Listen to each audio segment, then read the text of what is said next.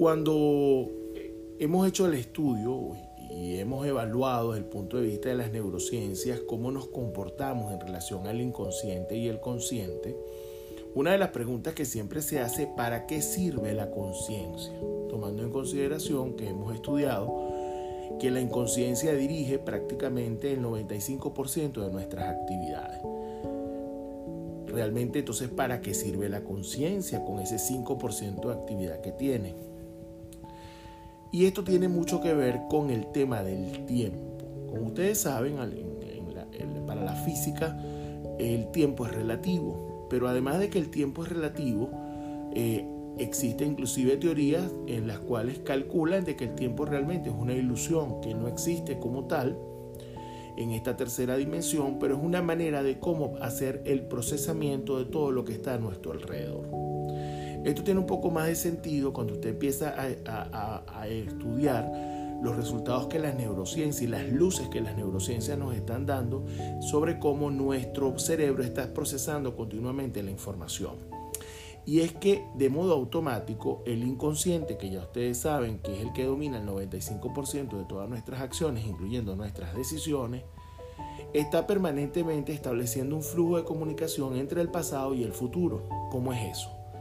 Él está permanentemente buscando en la base de datos de nuestros eh, mapas mentales que construimos desde que nacemos hasta que fallecemos, información para hacer cálculos matemáticos complejos que le permiten predecir nuestro próximo paso. Por eso casi siempre estamos o pensando en lo que vamos a hacer a futuro o estamos incluso recordando qué es lo que nos está pasando en el pasado. O, perdón, qué es lo que nos ha sucedido en el pasado. Y eso generalmente cuando lo hacemos o lo concientizamos lo estamos trayendo al presente. En ese momento recordamos algo o pensamos qué va a ocurrir. Ahorita mismo, en este momento, mientras ustedes están escuchando clases, probablemente muchos de ustedes están tratando inconscientemente de relacionar lo que ya yo les venía diciendo en clases anteriores con lo que les voy a explicar de manera en los próximos minutos. Igual cuando nosotros vamos a caminar, cada vez que vamos a dar un paso, nuestro cerebro tiene que calcular si ese paso que nosotros vamos a dar es en falso o es un paso que está bien fundamentado. Para eso se basa en el pasado. Entonces, en realidad, el inconsciente tiene que estar entre el pasado y el futuro porque está, nuestro cerebro está todo el tiempo calculando, está midiendo el entorno, está interaccionando con él, pero también está haciendo cálculos de riesgo. De ahí vienen cuestiones como la intuición, el sexto sentido, eh, los pesos, pensamientos que a nosotros nos vienen y también tiene que ver con nuestros estados emocionales.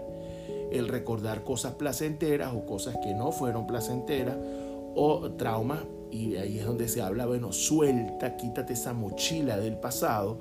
A veces no es tan sencillo porque en realidad nuestro cerebro inconsciente es el que lo hace y él lo tiene que hacer porque es una forma de poder sobrevivir. Los que han pasado por la universidad en algún momento vieron estadística. Y cuando vieron estadística, ustedes saben que se hacen cálculos de probabilidades. Pero ¿en qué se basa un estadista para hacer cálculos de probabilidades? En las bases de datos que él tiene del fenómeno. Yo no puedo calcular probabilidad si no conozco o no tengo una idea de cómo hago yo cómo yo planteo una hipótesis, por ejemplo, ya saliéndonos un poco de la estadística y viéndonos a la metodología de la investigación, cómo yo formulo una hipótesis si yo no tengo un conocimiento previo.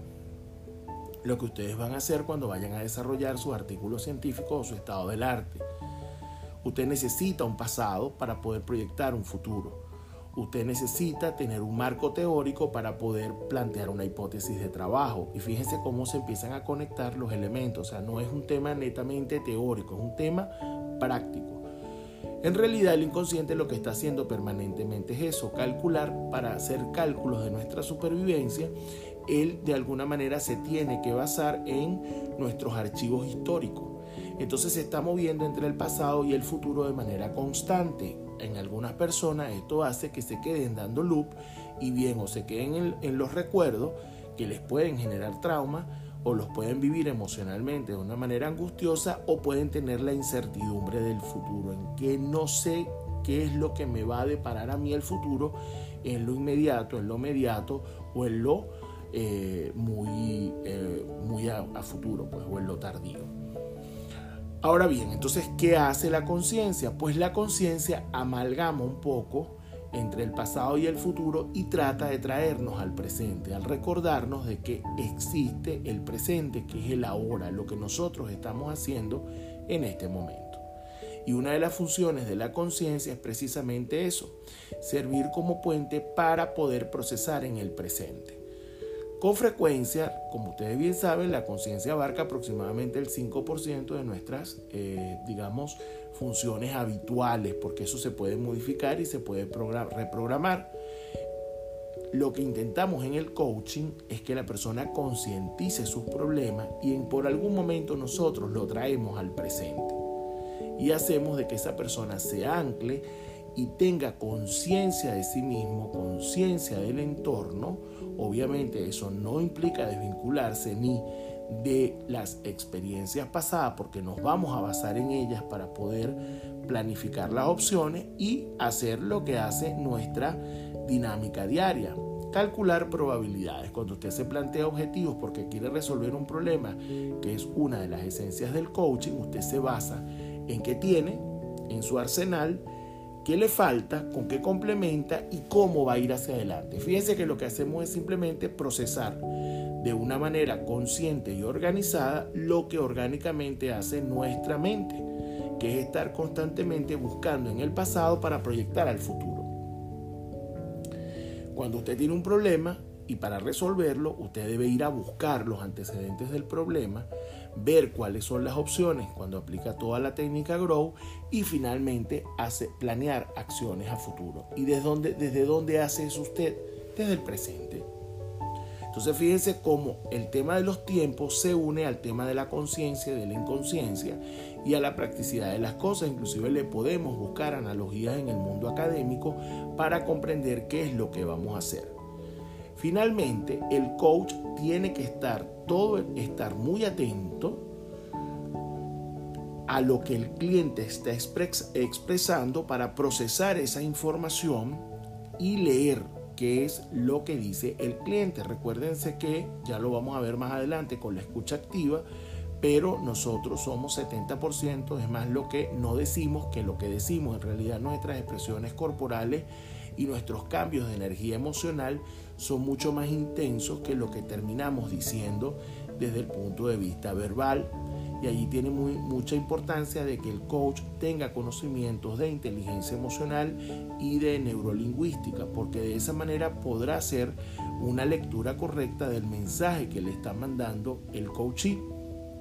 Pero tenemos que de alguna manera quedar muy claro en que en esta maestría lo que se busca es lo que tenemos que hacer de manera orgánica, procesar en el presente. Y esto no es más que la actividad de la conciencia, concientizar, que la persona sepa dónde está parada, de dónde viene y hacia dónde va. Y esa es precisamente la función del coaching y del coach, que es un carruaje que te mueve, que te moviliza de un punto donde estabas al punto donde quieres estar, del pasado hacia el futuro. Es decir, es una acción inconsciente, pero que a su vez se hace a través de el presente o la conciencia.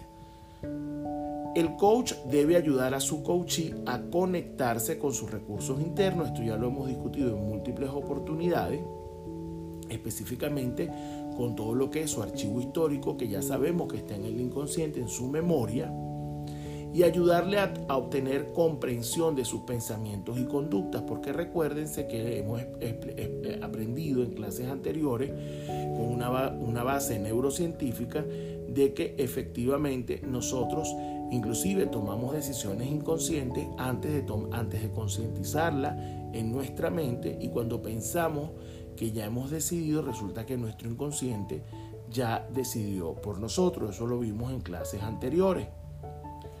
De manera que el coach debe estar constantemente verificando los estados emocionales y, estar eh, amalgamando todo lo que se dice y lo que no se dice para poder comprender cuál es el mensaje del coachee. De esa manera traerlo al presente y lograr que concientice su problema para que lo pueda trabajar.